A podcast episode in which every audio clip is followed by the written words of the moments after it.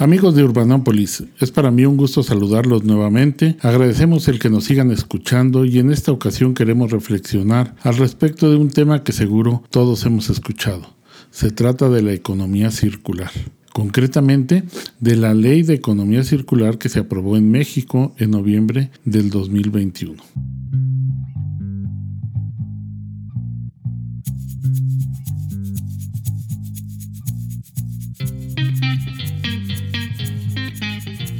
Puede considerarse que el origen del cambio climático que enfrentamos como especie humana se asocia en gran medida con patrones productivos y de consumo predominantes que dependen del uso de energías fósiles con altas emisiones de carbono y pueden calificarse como insostenibles. En consecuencia, ante los límites y restricciones que impone el cambio climático, se ha buscado reorientar el paradigma que nos permita modificar lo que conocemos como nuestro estilo de vida, es decir, el modelo de producción y los patrones de consumo.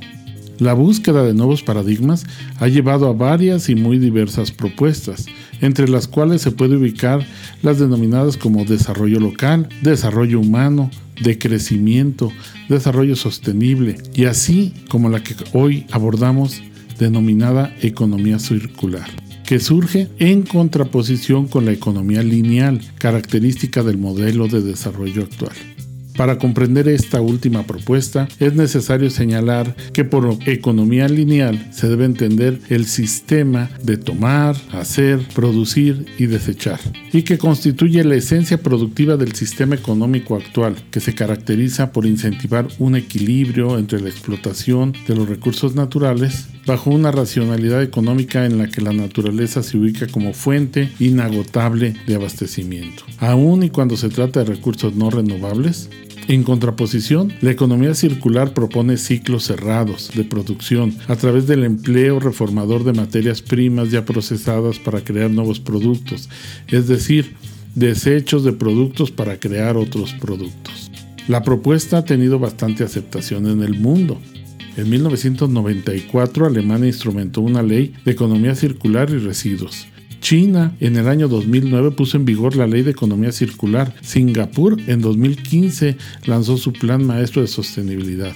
Gran Bretaña en 2017 logró un acuerdo nacional sobre economía circular y reciclaje. En el 2017, Uruguay presentó su ley de economía circular sostenible e incluso creó un Comité Nacional de Economía Circular. España en 2018 adoptó una estrategia de economía circular.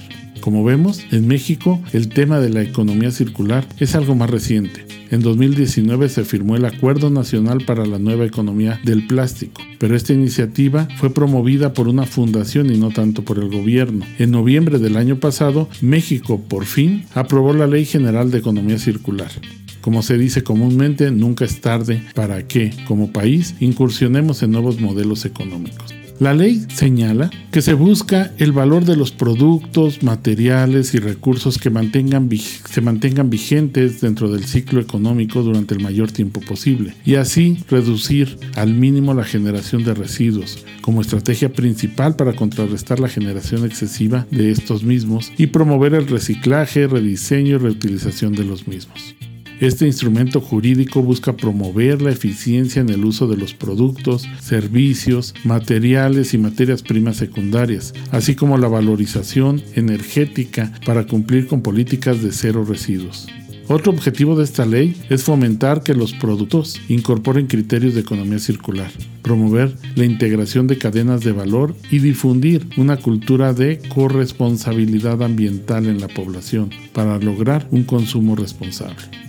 Sin duda, uno de los aspectos más controversiales es que reconoce y pretende regular esta ley las figuras que hoy conocemos como pepenadores como grupos informales de personas que deberán, de acuerdo con la ley, integrar su actividad al sector informal asociado con el reciclaje de los residuos. Aquí, hay que señalarlo, parece que hay más un interés por integrar a los pepenadores a una retribución fiscal que a la búsqueda del beneficio ambiental se plantea que los gobiernos municipales sean responsables de regularizar e integrar en un padrón oficial a los pepenadores, esto con el fin de mejorar las condiciones de trabajo de sus instalaciones y profesionalizar su actividad. Incluso va más allá, al señalar que toda persona física o moral cuya actividad sea la fabricación, elaboración, producción e importación o manufactura de envases y empaques, estará obligada a presentar ante la Semarnat para su registro un plan de economía circular. Complejo sin duda el panorama que nos espera a partir de la aprobación de esta ley. ¿Cuántos de nosotros tenemos en casa aparatos eléctricos, extensiones, conectores, cargadores que ya no utilizamos o que no funcionan? Bueno, la ley señala que quienes se dediquen a la fabricación, elaboración, manufactura, producción y distribución de aparatos eléctricos y electrónicos deberán contar con un plan de manejo de este tipo de residuos. Esperemos pronto ver esa realidad.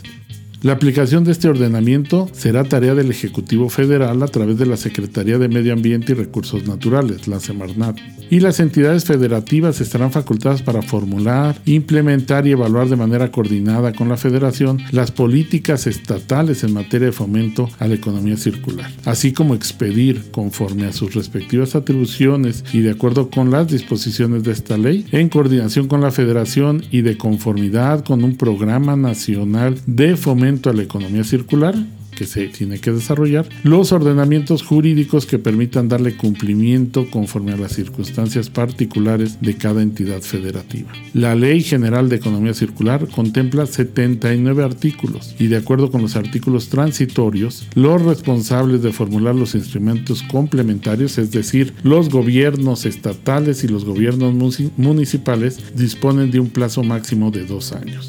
Suena mucho, pero en realidad este plazo se antoja insuficiente para el diseño de todos los instrumentos, más aún para convencernos como sociedad de que es preciso y urgente modificar nuestro modelo de consumo para impactar de forma positiva en los esquemas de producción.